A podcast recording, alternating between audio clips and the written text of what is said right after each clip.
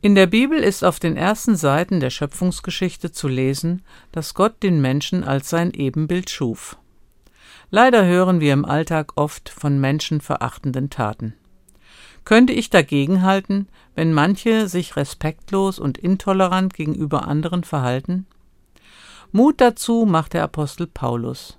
Nun gibt es nicht mehr Juden oder Nichtjuden, Sklaven oder Freie, Männer oder Frauen, denn ihr seid alle gleich, ihr seid eins in Jesus Christus. Paulus zeigt, wie ein Leben mit Respekt und Toleranz gelebt werden kann.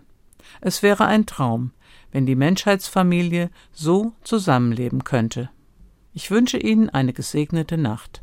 Barbara Walter von der Katholischen Radiokirche